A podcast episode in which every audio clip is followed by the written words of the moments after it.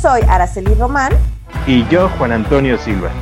Y estás en Hasta la Cocina, un video podcast dedicado a hablar de inocuidad alimentaria de manera orgánica y sin enredo.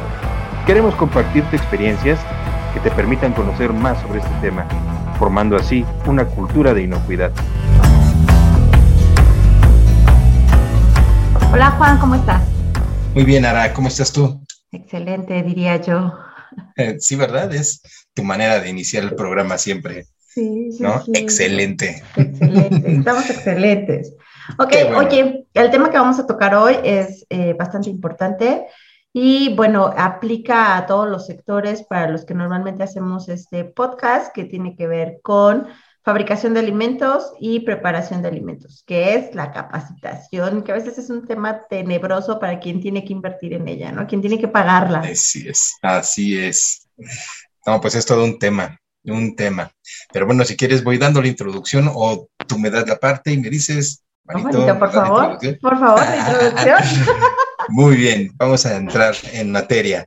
Bueno, lo primero que tenemos que comentar al respecto es que la capacitación es una herramienta muy importante que todas las empresas, no solo las de alimentos, deben de, de utilizar. Sin embargo, también sabemos que es una de las primeras herramientas que se quitan, se eliminan o se tratan de, de economizar, sobre todo en la parte de presupuestos de una empresa.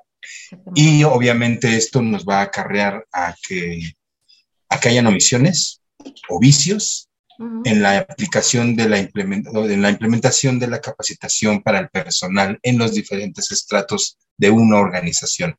Pero vamos a ver que no nada más es algo muy importante y que además mejora el capital humano de una organización, sino que además es un requisito de norma.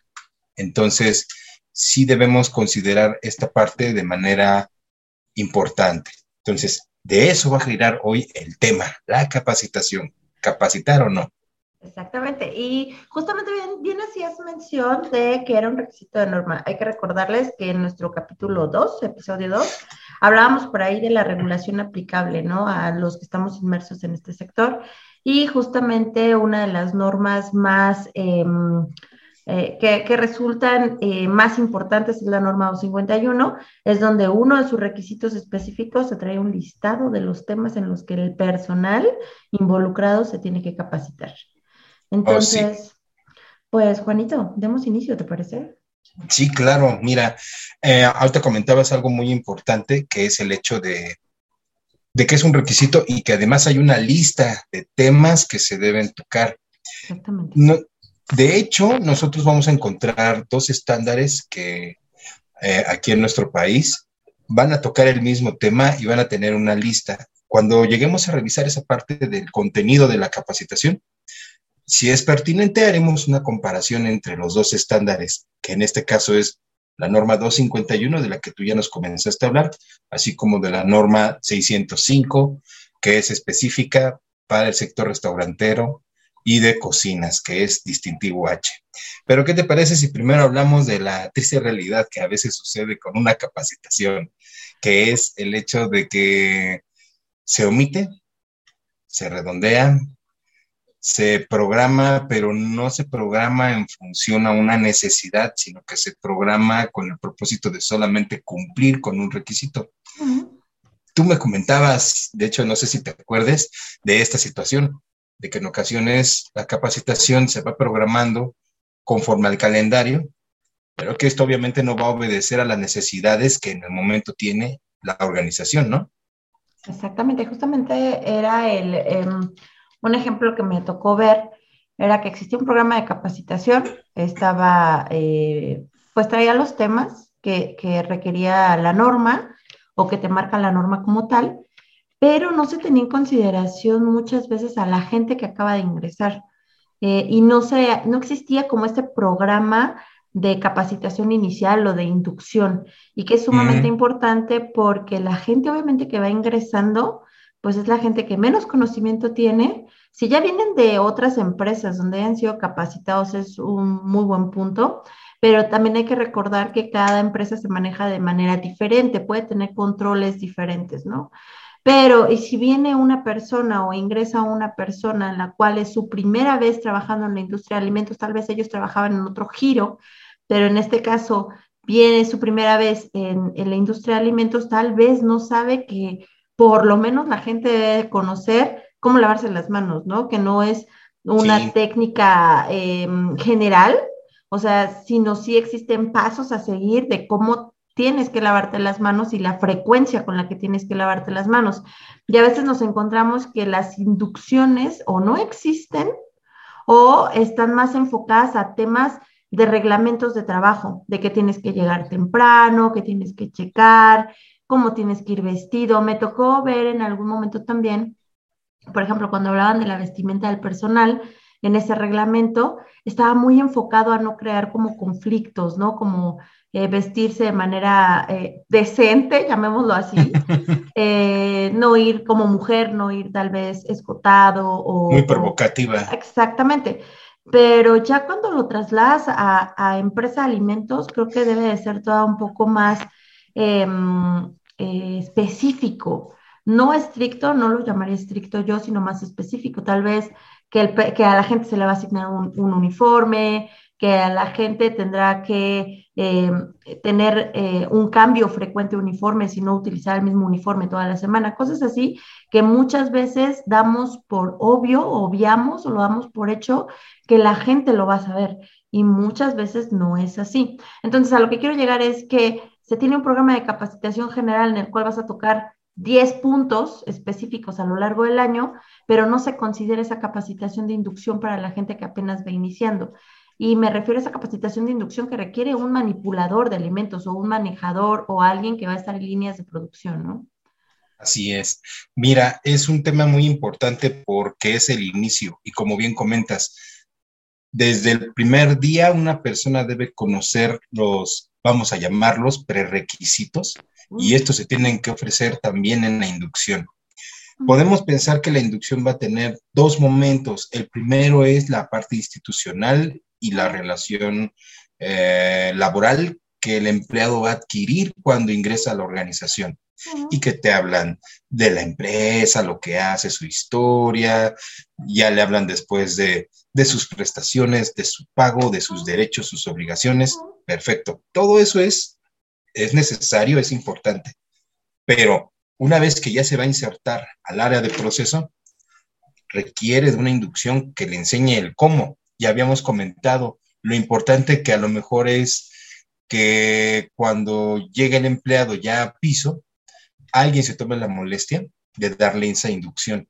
Y yo creo que es más pertinente que sea un miembro de mandos medios del área de proceso, del área productiva, que un personal administrativo que desconoce estos requerimientos y su importancia para darle la capacitación o la inducción ya en piso al empleado. Y esto es muy fácil de llevar, habíamos comentado, ¿no? Que puede llegar el empleado y es como, podríamos decir, tomarlo de la mano y llevarlo, mira, aquí es donde vas a guardar tus cosas y aquí te vas a cambiar. Y ahí empiezas con las reglas. Tus objetos personales no pueden pasar al área de proceso. Y ahora ve y cámbiate. Y luego ya sale y ahora lo llevas a otra área donde está la estación de lavado de manos. Aquí tenemos una regla y la regla es lavarse las manos. Te voy a mostrar la técnica y ahora quiero que la hagas tú.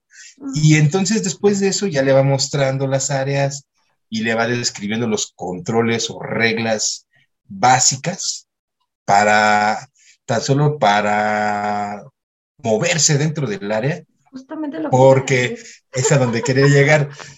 A veces hay que decirle incluso por dónde, dado que cuando se hace diseño de un establecimiento, tú me ayudabas mucho con esa parte a comentarlo en otras ocasiones, van a haber flujos de materia prima, de, de residuos, Em, de personal, de personas. Entonces, el empleado debe de saber distinguir cuál es la circulación y cómo evitar reflujos en su deambular por las áreas.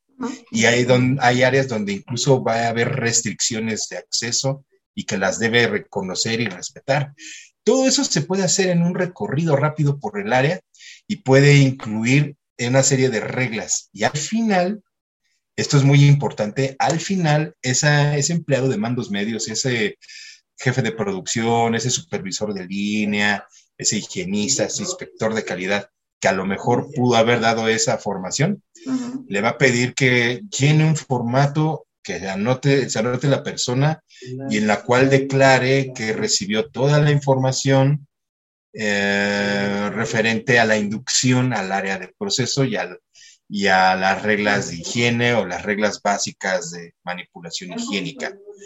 Eso es muy importante y también enfatizar porque la evidencia de la capacitación va a ser algo que se va a requerir mucho por diferentes situaciones y que deben de empezar a generar. Pero bueno, esta es solo una parte, ¿no? Sí, em, y, fíjate que es sumamente importante lo que mencionas de las evidencias de capacitación. Cuando se presentan auditorías o revisiones por las autoridades, lo primero que te van a pedir, obviamente, es que tu personal esté capacitado. Em, pero hay otro tema, no solo hay que confiarnos en que se puede evaluar la competencia de alguien a través de una lista de capacitación o una constancia de capacitación o un examen aplicado, ¿no? Eh, cuando se hacen evaluaciones, también las entrevistas que puede hacer el evaluador al evaluado esto también nos puede arrojar como evidencia, eh, según las respuestas que nos dé, si cuenta con el conocimiento o no, porque aquí hablando de capacitación hay algo súper importante. Una cosa es que sientes a alguien a que te escuche y otra cosa es saber cuánto de ese conocimiento lo absorbió. Y ahora, de esto que pudo captar de conocimiento, en realidad, ¿cuánto está aplicando? ¿Cuánto comprendió en realidad? y que lo esté aplicando, ¿no? Entonces, eso también es un tema súper importante. No solo se trata de tener eh, registros, en este caso ya no son formatos, sino tener registros de, de, la competencia de la gente, sino va un poco más allá, qué tanto la gente en realidad está adquiriendo el conocimiento. Mira, eso yo creo que antes de tocar el tema de cómo, cómo medir esa asimilación de conocimiento y esa puesta en práctica, primero hay que irnos atrás y ver quién se está encargando de capacitar o de darle formación al empleado.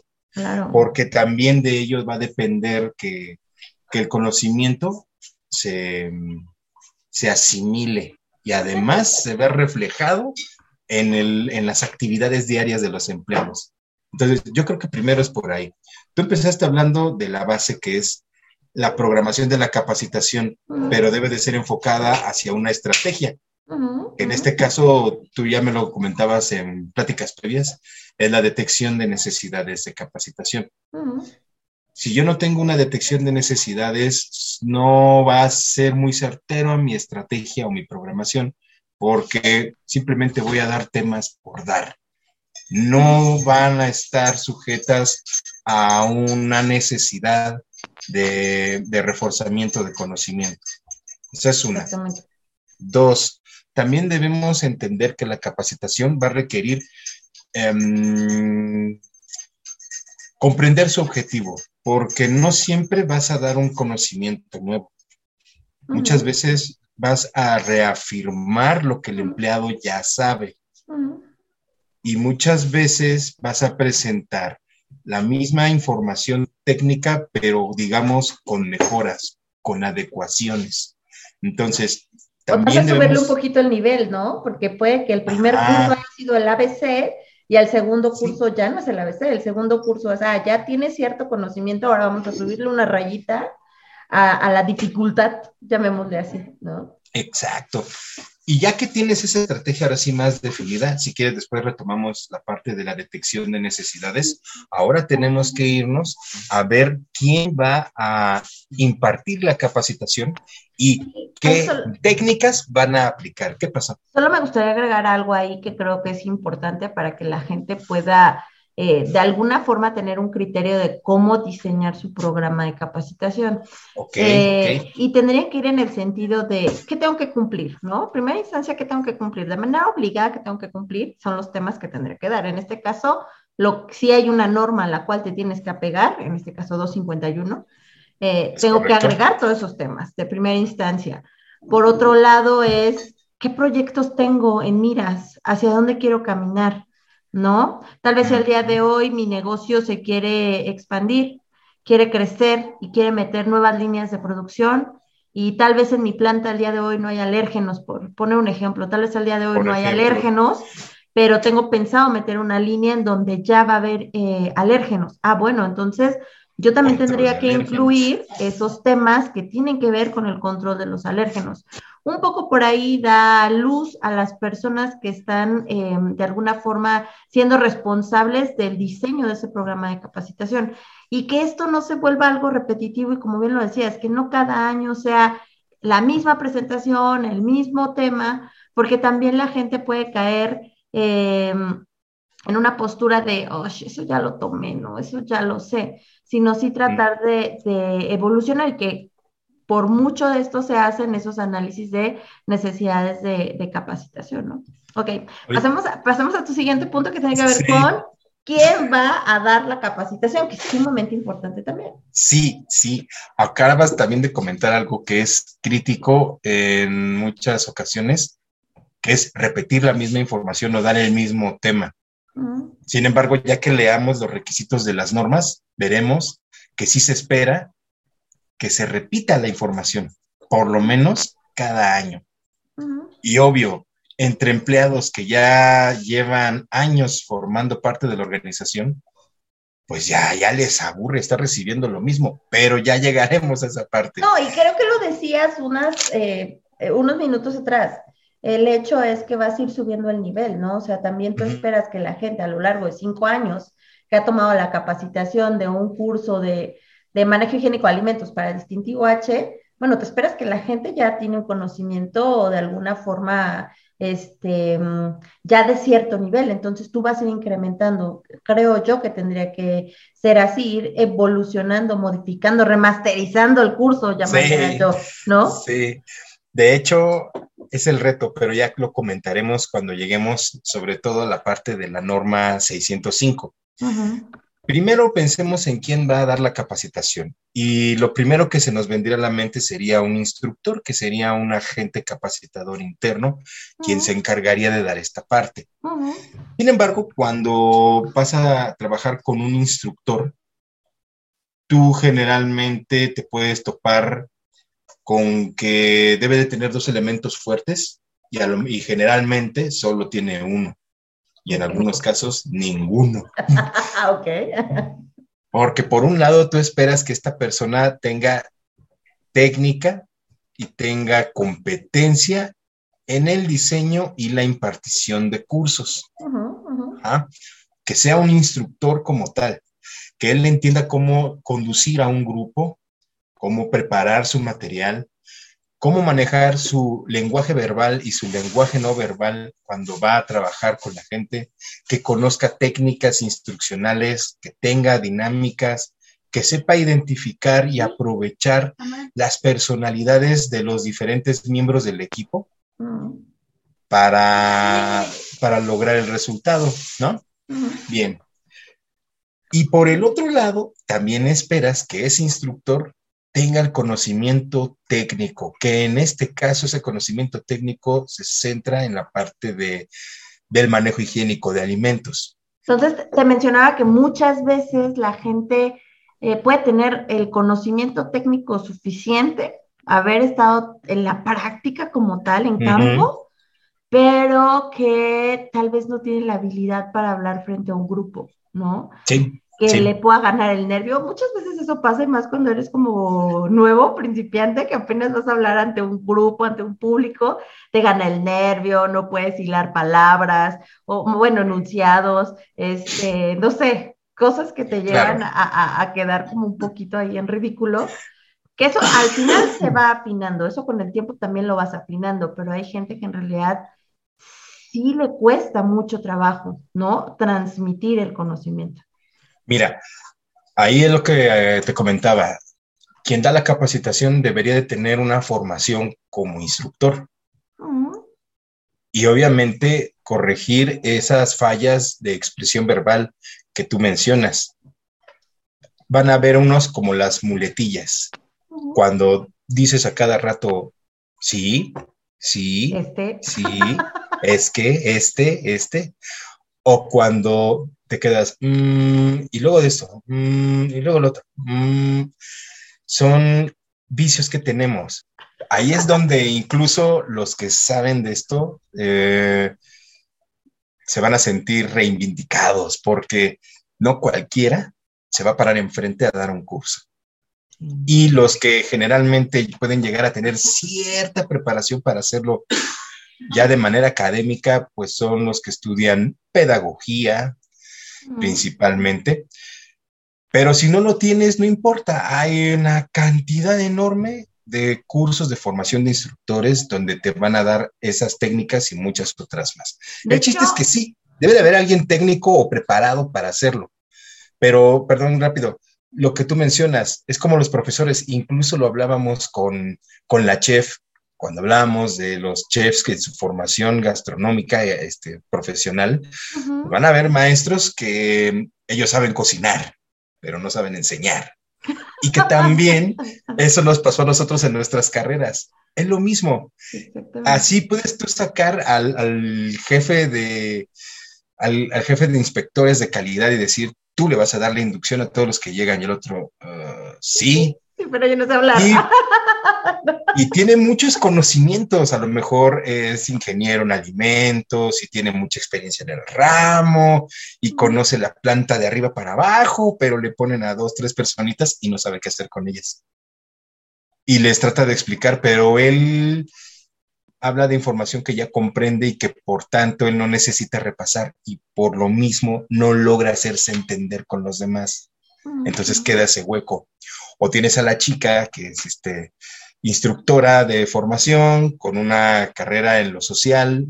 No quiero dar títulos ahorita, pero esta persona va a tener muchas técnicas, va a llegar con muy buena onda, pero le, ahora le va a faltar lo otro, ¿no? Oye, lo técnico y por qué un alimento genera peligros cuando está expuesto a la zona de temperatura peligrosa. A lo mejor puede leer, como dices tú, pero no va a tener la profundidad en el dominio del conocimiento como para lograr hacer esa transmisión de información. Pero ¿qué ibas a decir? Justamente lo que mencionabas de que hay muchos eh, cursos o donde te puedas acercar para desarrollarte, ¿no?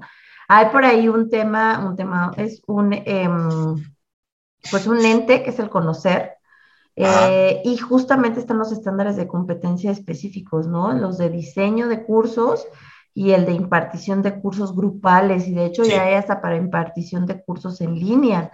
Eh, eh, y justamente te van dando ese, esas herramientas o ese conocimiento de cómo ir diseñando un curso, cuáles son los puntos que tienes que tocar, cómo tienes que estructurar el curso, ciertas herramientas que puedes utilizar para hacer como eh, el curso más atractivo o más entretenido. Y no se trata de irte a sentar a escuchar, a leer a alguien, ¿no? Que esos son los Mira, que yo creo que aburren más en el mundo. sí, sí, no, porque ¿qué crees? Va a depender, te digo, el, el objetivo de la capacitación.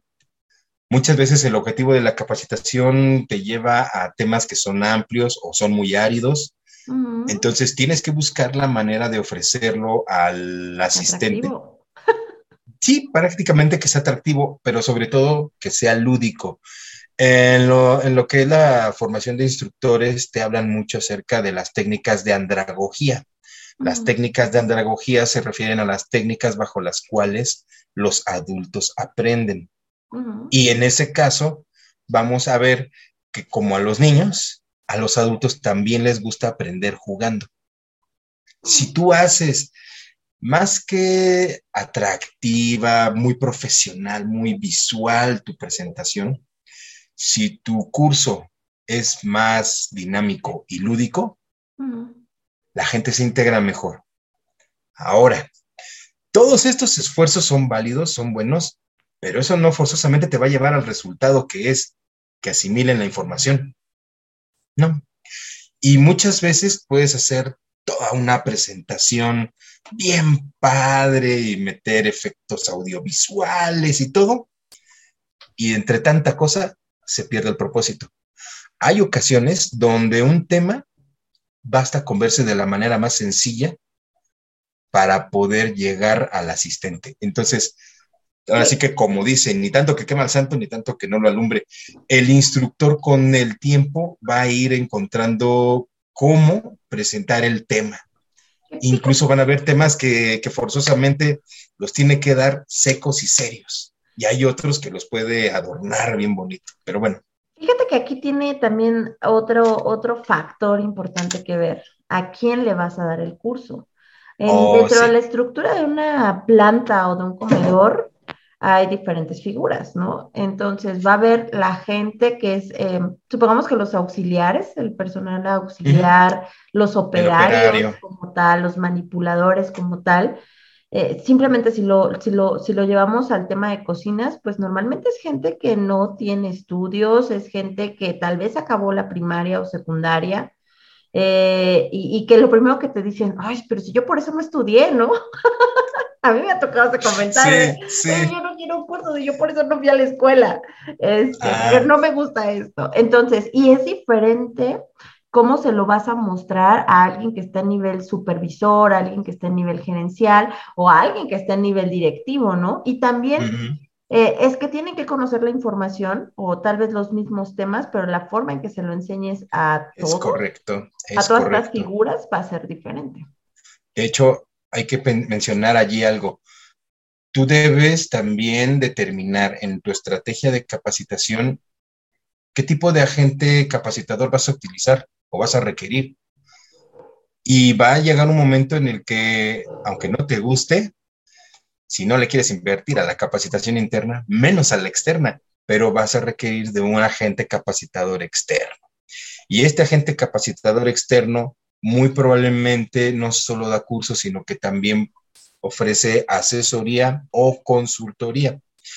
Y obvio, si tienes que llegar a diferentes estratos, a lo mejor tú puedes implementar la capacitación interna a nivel de operarios, un poquito a mandos medios, pero ya a partir de mandos medios gerenciales, ejecutivos y directivos, ya tienes que empezar a considerar otro tipo de agentes capacitadores. Entonces, allí nuevamente regresamos a la detección de necesidades. Esa detección de necesidades de capacitación va a surgir por muchas razones.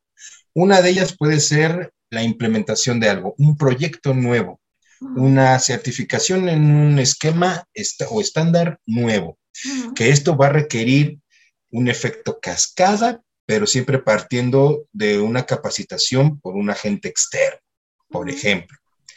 Puede ser que no, puede ser que hayas tenido una inspección sanitaria practicada por por representantes de la ley y aunque pues no llegaste a un extremo de clausura, pues sí te detectaron una serie de cosas que debes corregir.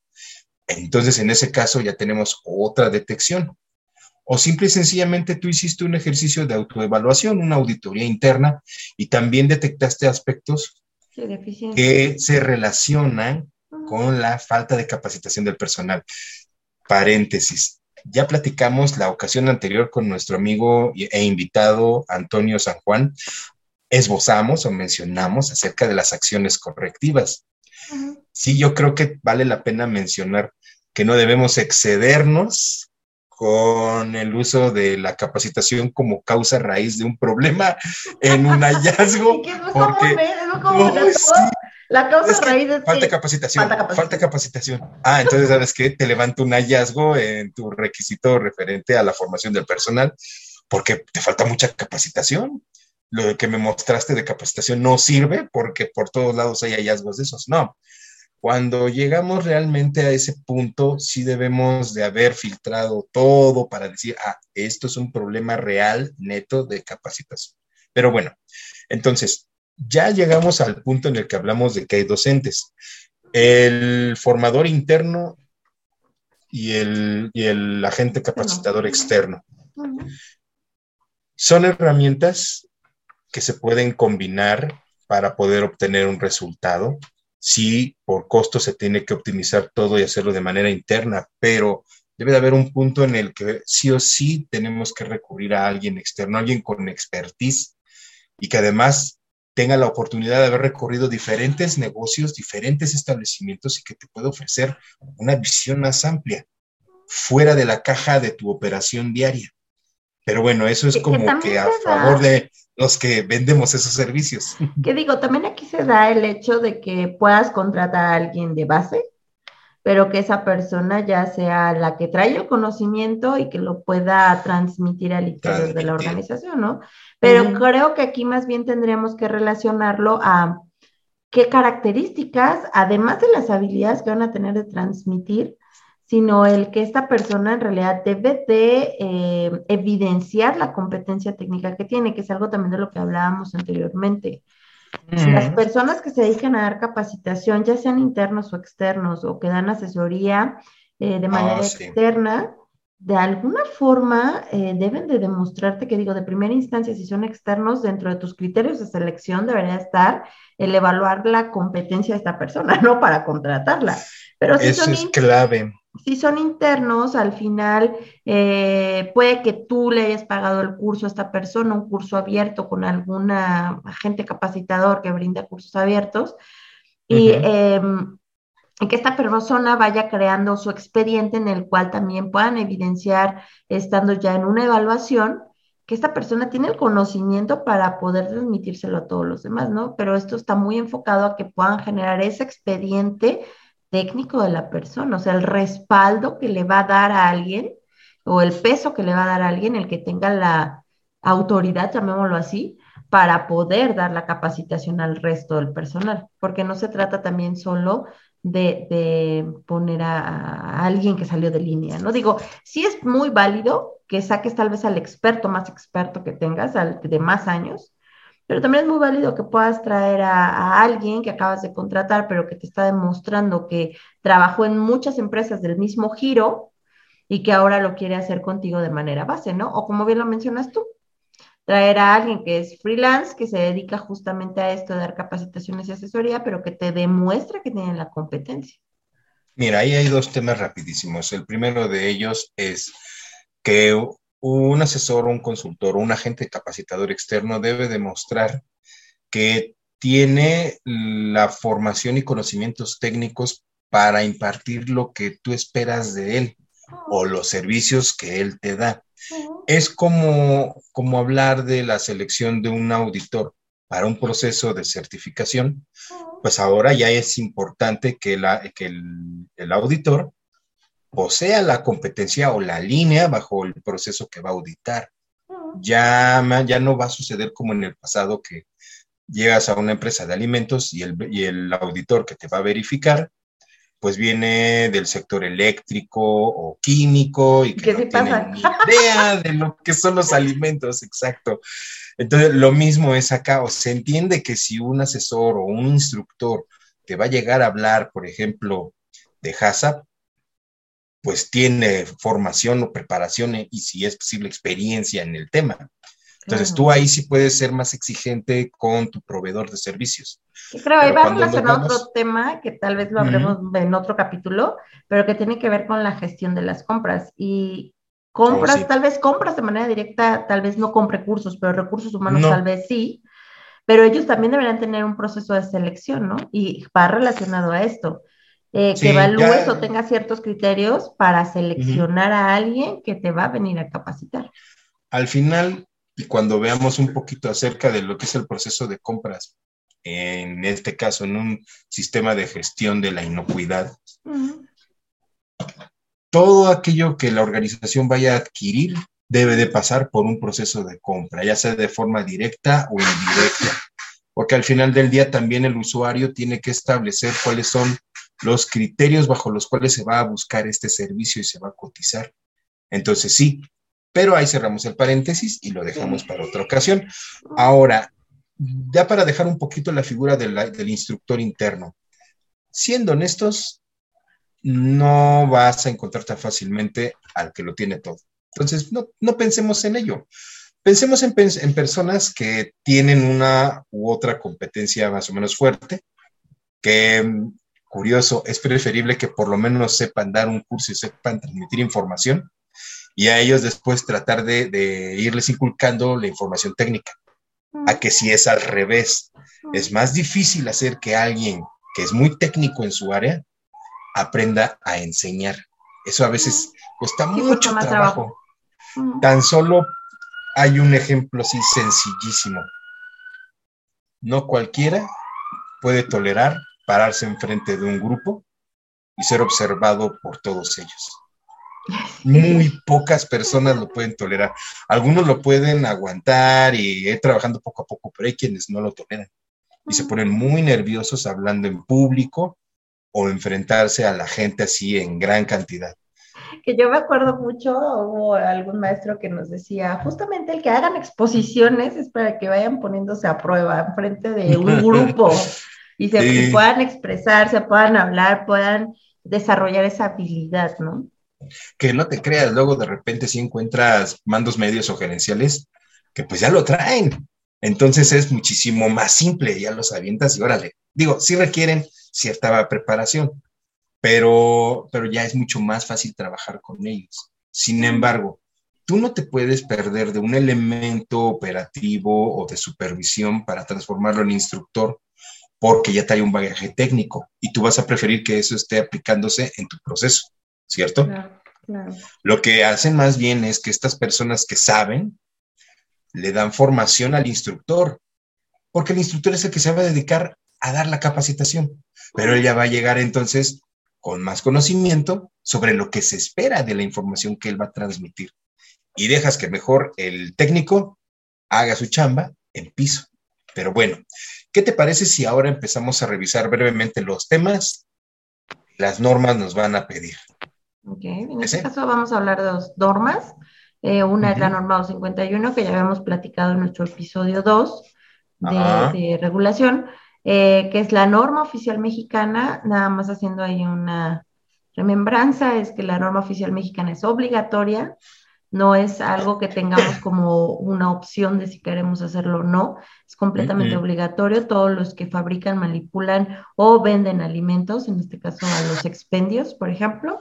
Entonces, todos este tipo de negocios tendrían que tomar capacitación que se indica en esta norma. Y la otra norma que vamos a tocar es la norma mexicana, que es una norma no, no, voluntaria, más bien voluntaria, no obligatoria, una norma voluntaria este, que está em, direccionada hacia los, al sector restaurantero, como bien lo mencionabas, o todos aquellos sectores, más bien negocios que se dedican a la preparación de alimentos.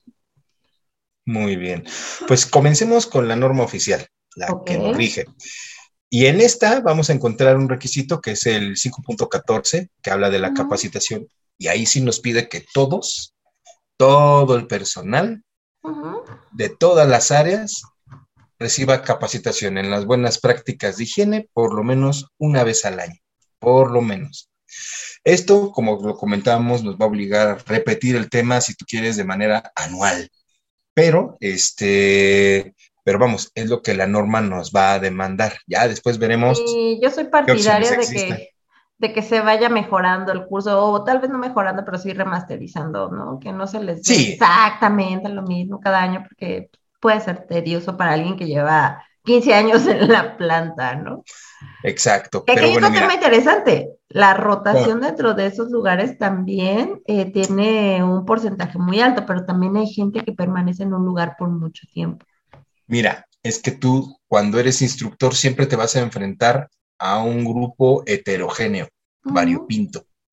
Para empezar, ya comentábamos que hay, digamos, tres o cuatro segmentos dentro de una organización, que vamos a tener a los operarios, vamos a tener a los mandos medios, mandos gerenciales y ya la parte directiva. A veces en un curso tú puedes tener dos o tres segmentos revueltitos, operarios, mandos medios y gerenciales, en uno mismo.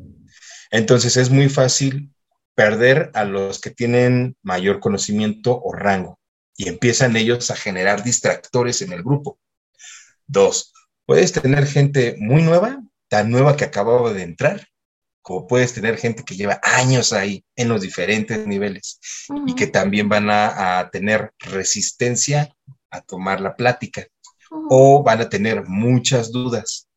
Vas a tener también variantes de edad. Ya no mencionemos sexo, pero sí también de edad. Y vas a tener gente muy joven o gente muy grande y que cada quien va a tomar de manera distinta la capacitación. Y hay más criterios que se pueden mezclar en ese grupo. Pues entonces ahí nuevamente el, el instructor tiene que ir desarrollando sus habilidades. Al principio le va a fallar un montón, con el tiempo va a ir mejorando, porque es muy difícil jalar a todo un grupo cuando el grupo está compuesto por personas totalmente distintas, a veces por muchos factores. Pero bueno, además de eso, estás repitiendo información. Y ni modo, tienes tú que ver la forma de poderlo ir reeditando en cada ocasión. Y si se puede, es difícil, pero sí se puede. Incluso no siempre lo tienes que hacer tú. Si tú te encuentras que en el grupo hay gente con experiencia que ya ha tomado el tema, pues ahora los conviertes en instructores y le dices, ahora tú párate y demuéstrame la técnica y enséñasela a tu compañero. hay muchas formas, muchas, muchas, pero no me voy a detener ahí. Hablemos de los temas. El primero de ellos es higiene personal, que ya te va desgranando allí que si el uso del personal, de la indumentaria, que si el lavado de las manos, etcétera. Pero ese es un tema. Otro es la naturaleza de los productos. Esto se refiere más que nada a su capacidad para desarrollar microorganismos. Y que, y que ahí se viene un tema tenebroso para, para, los manipuladores, ¿no? Ah, me ha tocado que para ellos, o es más, hasta consultores, ya cuando estás en la evaluación y te acompaña el consultor, obviamente el consultor no tiene injerencia como tal en la evaluación, pero de repente hace ciertos comentarios y bueno, tú solo escuchas, ¿no? Como inspector y te dicen, es que es el tema más difícil para ellos porque microorganismos no les entran. Y dices, pues sí, la verdad es que se entiende que para alguien que tal vez apenas acabó la secundaria, este, le quieras meter una serie de nombres de microorganismos que dices esto cómo se pronuncia, y todavía que te entiendan cómo se reproducen, cómo crecen, qué afecta. Sí, dices, híjole, creo que también depende mucho cómo les diste la información, ¿no? Pero sí, claro. si quieres ser súper técnico y darles acá una clase de microbiología tipo universidad, pues sí está como en chino que lo hayan aprendido. Pero ahí va, otra vez regresamos a la habilidad que tenga la persona para darlo. Pero creo que este punto sí es de los temas más complejos para la gente cuando, em, lo, creo yo para auxiliares, para operarios, a veces es complejo este tema de comprender, ¿no? Es que sucede que, por ejemplo, tienes tan solo el nombre científico del microorganismo.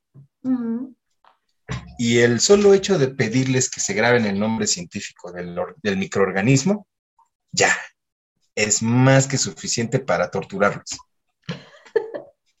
Porque empiezas con, con una salmonela. y se aprende la, palabra salmonela. Pero cuando dices, es salmonela tifimurium, porque hay muchos tipos de salmonelas. Y ellos dejan de salmonela, por favor. Ah, Luego, Mira, en tu garganta hay uno que se llama Staphylococcus aureus. Déjaselos en estafilococo dorado, amigo. Entonces, hasta el estafilococo dorado les cuesta. Bueno, hasta les pones rolas para que relacionen el nombre con algo, ¿no? Pero bueno, eh, en fin, el, tan solo el nombre. Ahora, después de repetir varios ciclos en un estándar de este tipo, sí se espera que el personal ya te identifique el nombre de la enfermedad. Otra, deben de relacionar el microorganismo con el vector, mm. que puede ser un alimento, mm. o con otro tipo de vectores, como puede ser la plaga, o el empleado mismo, pues, el empleado mismo. Entonces, presentar esa información y lograr que se la aprendan es, harto difícil, pero... Ese tema es complejo. Pero es un punto que debemos esforzarnos siempre por dar yo me sigo esforzando porque me sigue costando trabajo hacer que les cueste menos trabajo a ellos. E-, ese es su trabajo. exactamente, ¿no? Pero bueno, ahí seguimos en la lucha.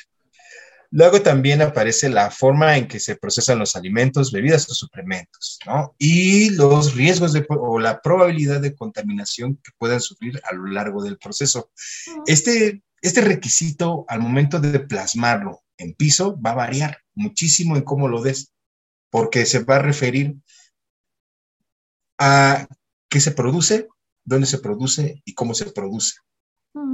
Entonces, el dar estos temas va a depender también de cómo trabaja el establecimiento, con qué equipo trabaja, cuáles son sus productos, y cuáles son los peligros que a lo mejor ya tiene identificados. No necesariamente pensamos que ya va a tener un HACCP implementado o que lleva gestión de riesgos, pero sí ya sabe que hay situaciones que conllevan un peligro potencial. Entonces, eso se plasmaría en otro tema. También el grado o tipo de producción o preparación posteriores antes del consumo final. Al final del día lo que nos está pidiendo la norma es que capacitemos al personal en nuestra propia operación, en nuestro propio proceso, que va a ir también por fases, que va a ir por procesos. Mm. El grado o tipo de producción, ah, no, eso ya. Las condiciones en las que se deben recibir y almacenar las materias primas, esto es básico. También debemos... Ah, ahí hay, ahí, por ejemplo, en temas de de cocinas, no lo puedes limitar al almacenista, nunca en la vida. O sea, el almacenista es quien debe dominarlo y a lo mejor él requiere de una formación particular, profunda, para que llegue a tener un mejor control de sus víveres almacenados. Pero sabemos que todo el personal también debe de conocer los controles básicos que esta persona lleva en las materias primas, porque son las primeras que lo alteran. ¿cierto o falso? Entonces, se lo tienes que dar a todos. Y esto nos permite también retomar algo. ¿Cómo dar el mismo tema, pero por estratos? Bien. Aquí ya distinguimos que los operarios o la gente de cocina debe de conocer las reglas básicas de almacén, pero el almacenista no solamente va a conocer las reglas básicas, sino que va a tener un conocimiento un poco más profundo de lo que es el control del almacén y el levantamiento de inventarios. Esa misma información la debe recibir el supervisor, pero todavía con mayor bagaje y más enfocado hacia un control técnico. Ajá. Y esto se tiene que, ahora en vez de incrementar, a lo mejor se va a redondear o compactar en una cuestión de gestión administrativa para el administrador o gerente del establecimiento. Entonces, vamos a hablar del mismo tema, pero de, con diferente profundidad o bajo diferentes líneas. Entonces, este es un ejemplo de lo que podríamos mencionar de cómo voy a darle el tema a todos. Bueno, les tienes que hablar a todos de lo mismo, pero se los tienes que hablar diferente. Y muy probablemente vas a tener que segmentarlos para no revolverlos y para no privar a los demás de la información que requieren. Pero bueno, y eso de la segmentación creo que es un punto importante. Creo que se puede dar siempre y cuando les estés dando como la asesoría, ¿no? Normalmente la asesoría lo que se hace es que vas capacitando como por partes, pero cuando te contratan para un curso eso es súper complejo porque tienes el grupo este, heterogéneo. Mira, quiero retomar ese tema, pero vamos a terminar de leer los requisitos de la norma rapidísimo en este tema, en esta parte también vamos a hablar del tiempo que se prevea que transcurra las materias primas antes de su consumo, o sea, su preservación, la protección de su preservación. Y no se va a limitar nada más a los víveres que tenemos este, en almacenes. Ah, acabo de aventarme una muletilla. Este, los que conocemos como abarrotes o productos secos o no perecederos, sino también los refrigerados y congelados. Luego hablan también de la repercusión de un producto contaminado en la salud, que se va a relacionar con los primeros temas en lo que es la ETA. Tenemos siempre que esforzarnos no solo de hablar de lo que es la inocuidad y la contaminación, sino su resultado final, que es la ETA. Entonces, sí o sí, tenemos que hablarles de enfermedades e incluso síntomas a los empleados. Y sí, es muy difícil, pero bueno, continuemos. Mm, el conocimiento de la presente norma. De hecho, esto es muy importante y vamos a ver que de alguna manera también la norma 605 lo pretende. Antes, y curiosamente es el requisito final o el tema final, pero generalmente lo ponemos al inicio. Lo primero que les decimos en una capacitación es, existe una norma oficial mexicana que establece las reglas de cómo vas a trabajar en una cocina, en una fábrica o en un expendio de alimentos. Y debes conocerla porque si no la conoces, puedes faltar a sus reglas Y esta falta a las reglas de una norma es sinónimo de un delito. Y el delito es punible, es castigable. Una, sanción, una sanción, amigo. Lo que pasa es que a veces se nos olvida que estamos hablando de un documento legal, que es, digamos, la interpretación técnica de las, de las cláusulas que establece la Ley General de Salud y que esta ley vela porque se cumpla uno, una de las garantías individuales a nivel constitucional, que es que los mexicanos tenemos derecho a la salud. Si lo vemos desde esa línea legal y el propósito de toda la legislación en materia de salud está enfocada a cumplir con uno de los derechos constitucionales de los mexicanos, que es el derecho a la salud, no cumplir con elementos como los requisitos de la norma 251 es una transgresión a todo el propósito de la Carta Magna. Digo, lo estoy haciendo demasiado gigante. Claro, también no te van a meter a la cárcel por no lavarte las manos. Ah, pero a lo mejor te meten a la cárcel porque detectan que tú, porque tus bichitos que estaban cuando no te lavaste las manos mataron a una persona. Eso ya es diferente. Entonces, sí o sí es un delito. Y la capacitación no debería de decir ten miedo, ¿no? Pero sí, sé consciente de que ser manipulador tiene un impacto en la sociedad y que tu trabajo, si es bien o mal hecho, va a tener un impacto positivo o negativo. Y sí, debes de saber que se castiga en diferentes grados un error de manipulación por no cumplir con las reglas de esta norma. Ya, todos pálidos, ahora sí, hablemos de higiene, ¿no? Y ya te arrancas con los demás el castigado, El castigado va a ser el, representante legal, ¿no? Yo. Hay muchas cosas que tenemos que ver en torno a ello, pero sí, por ahí va. Ok, oye. También, rapidísimo, nada más, rapidísimo, rapidísimo. Hay algo que también vale la pena a veces mencionarle a los empleados que no quieren tomarle el curso porque te vas a encontrar que no lo quieren tomar. Otra vez. Entonces tú les tienes que decir, aunque no lo dice la norma 251, sí lo dice cada norma de la Secretaría del Trabajo y Previsión Social. Uno, es obligación del patrón capacitarte. Y dos, es obligación tuya tomar la capacitación que te da tu patrón. Entonces, no me vengas a preguntar si te van a pagar horas extra, que por qué lo tomaste si ya lo habías tomado. Tienes que tomarlo a fuerza. ¿Por qué? Porque la ley lo demanda. Punto, ¿no? Pero bueno, son, son aspectos medio duros que a veces sí tienes que dejar en claro que lo debe de tener el personal del establecimiento. ¿Pero qué ibas a comentar?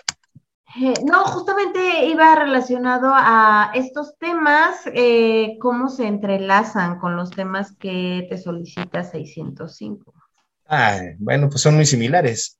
De entrada de entrada te piden que les hable, y fíjate, la norma 605, lo primero que te pide en la lista de temas es hablar de la norma 605 y de la norma 251. Es lo primero la que te pide. es la obligatoria. Hay que recordar eso. Es la obligatoria. Hay que recordarles también que em, cuando la, un restaurante, por ejemplo, ¿no? Eh, quiere implementar 605 y quiere obtener un distintivo H, no es que va a cumplir una u otra, o sea, son las dos, o sea, 251 es la de por default, que a fuercita ya deberías estar trabajando con ella cuando a tu cabeza entra el proyecto de, querer meter un distintivo H a tu establecimiento, 251 ya debería estar funcionando ahí.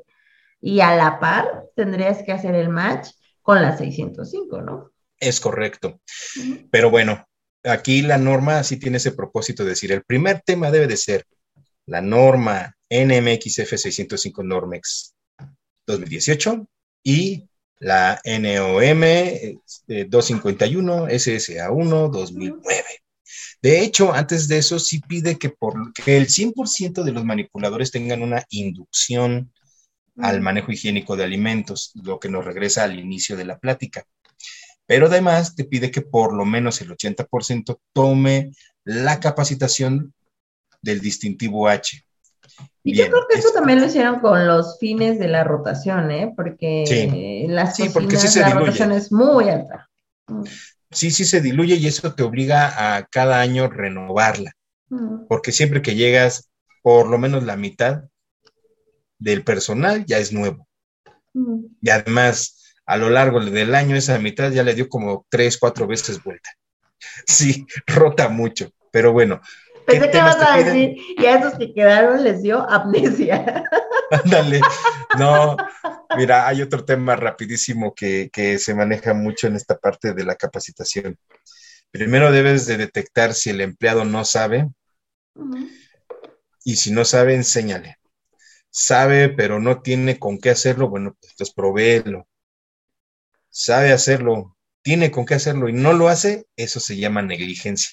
Mm. Y la negligencia se ataca con otros elementos, con otros mecanismos. Entonces, es un poco también entender que van a haber detractores entre los miembros que asisten a un curso. Gente que no lo hace, pero porque no quiere hacerlo, porque es renuente.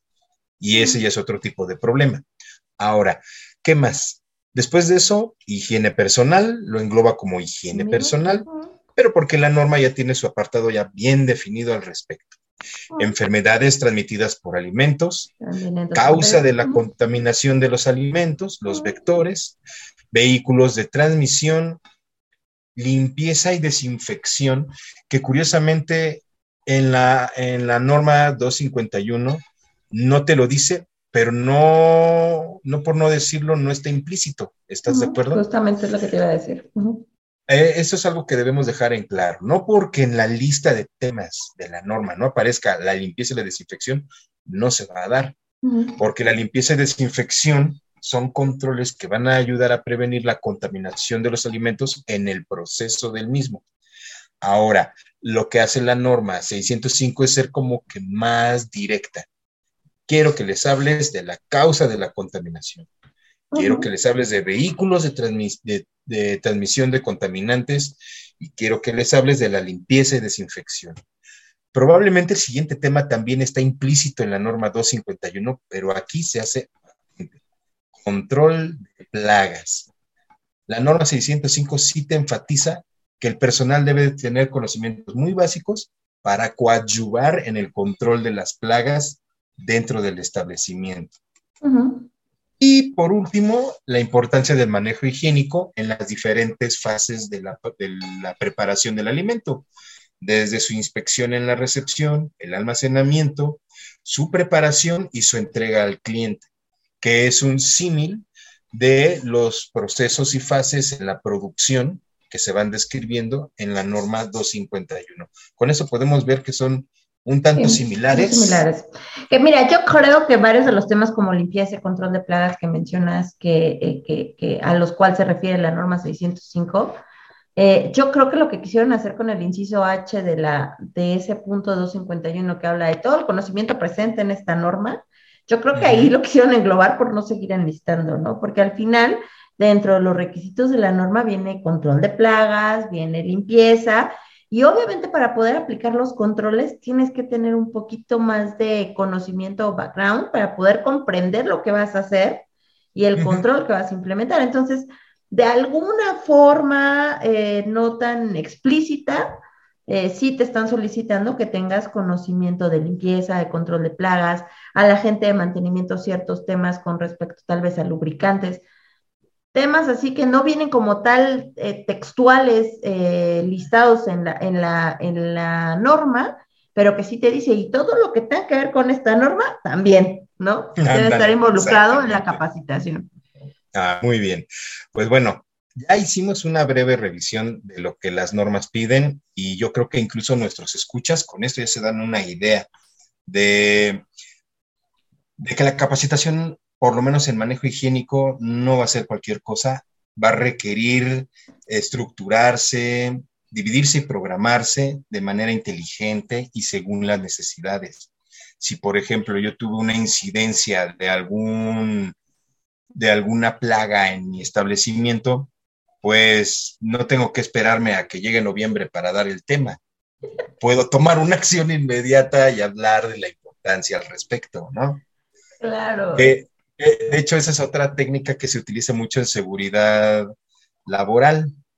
Después del análisis de un accidente, eh, se determina cuáles fueron las causas y de ello se construye una lección de un solo punto. Digo, ya tienen muchos nombres, ¿no? Pero ese es uno.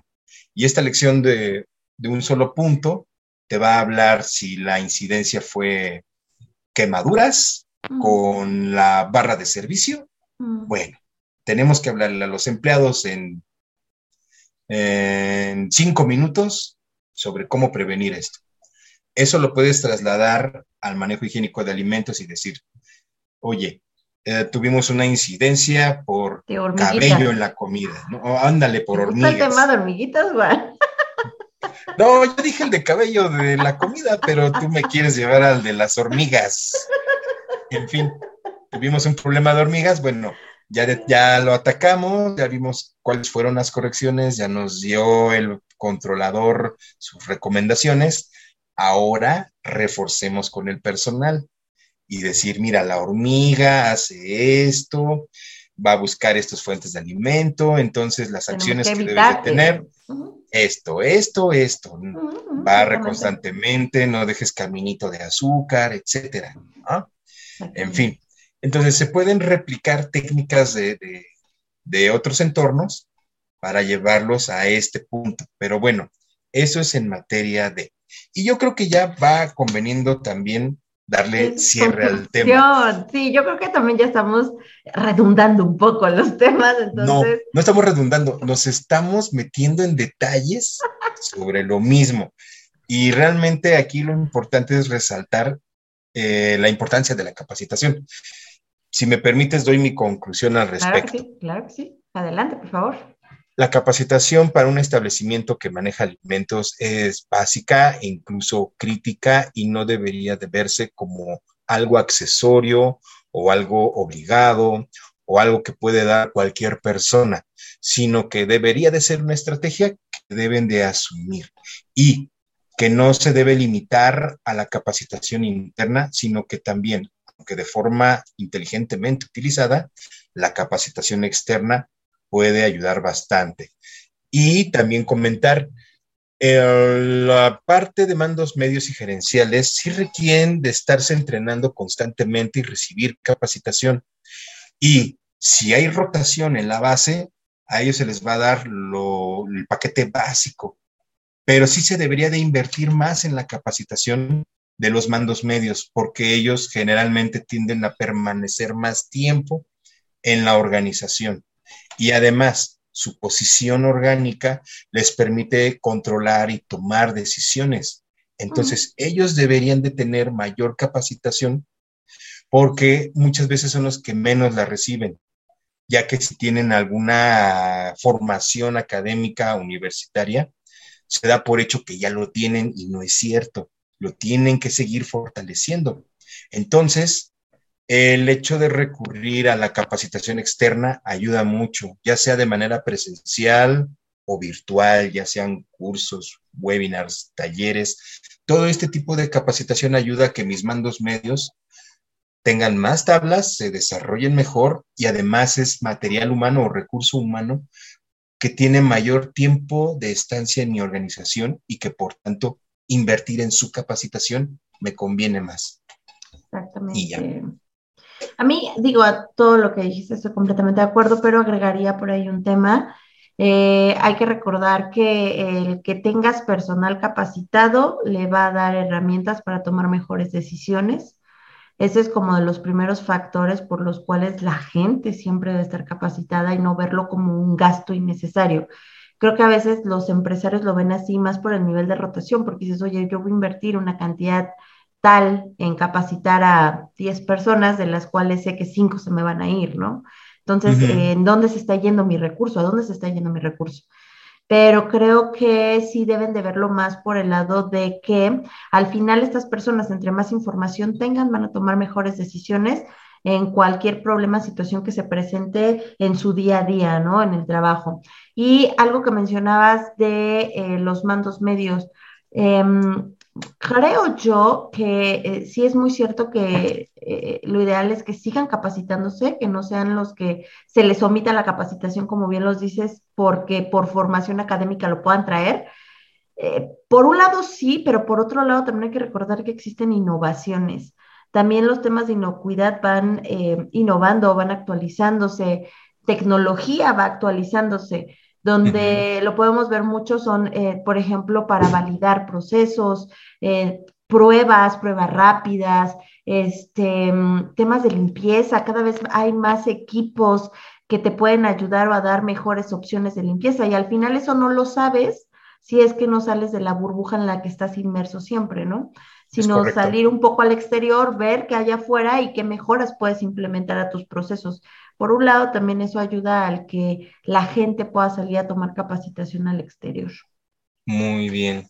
Juanito, pues muchas gracias. Fue un excelente programa, como todos los, eh, los días que grabamos. Este, claro. Como todos los jueves, iba a decir, pero como todos los martes que se publica hasta la cocina. Eh, excelente eh, capacitación, excelente charla. Y pues nos estaremos viendo en un siguiente capítulo, ¿te parece? Claro que sí, claro que sí. Y, no importa qué día sea ni qué hora sea, agradezco mucho que tengamos estas charlas y que estén muy bien todos. Exactamente, ya nada más recordarles, eh, estamos también en Spotify, nos pueden seguir por ahí, estamos en YouTube, suscríbanse, si nuestro contenido es de su agrado, eh, compártanos, eh, y bueno, también si gustan dejar comentarios, por favor déjenlos, son muy importantes para nosotros, para también nosotros saber de qué otros temas quieren que platiquemos, este, que para nosotros hay una lista enorme todavía de lo cual tenemos programado por grabar, pero si ustedes necesitan hablar de un tema específico, digan, oye, como estoy interesada en esto, claro que sí, lo tomamos en cuenta, tomamos en consideración sus comentarios, entonces estamos abiertos a, lo que ustedes comenten, ¿ok? Muchas gracias, Juan. Pues nos vemos. Que estés muy bien, Nara. Bye. Chao.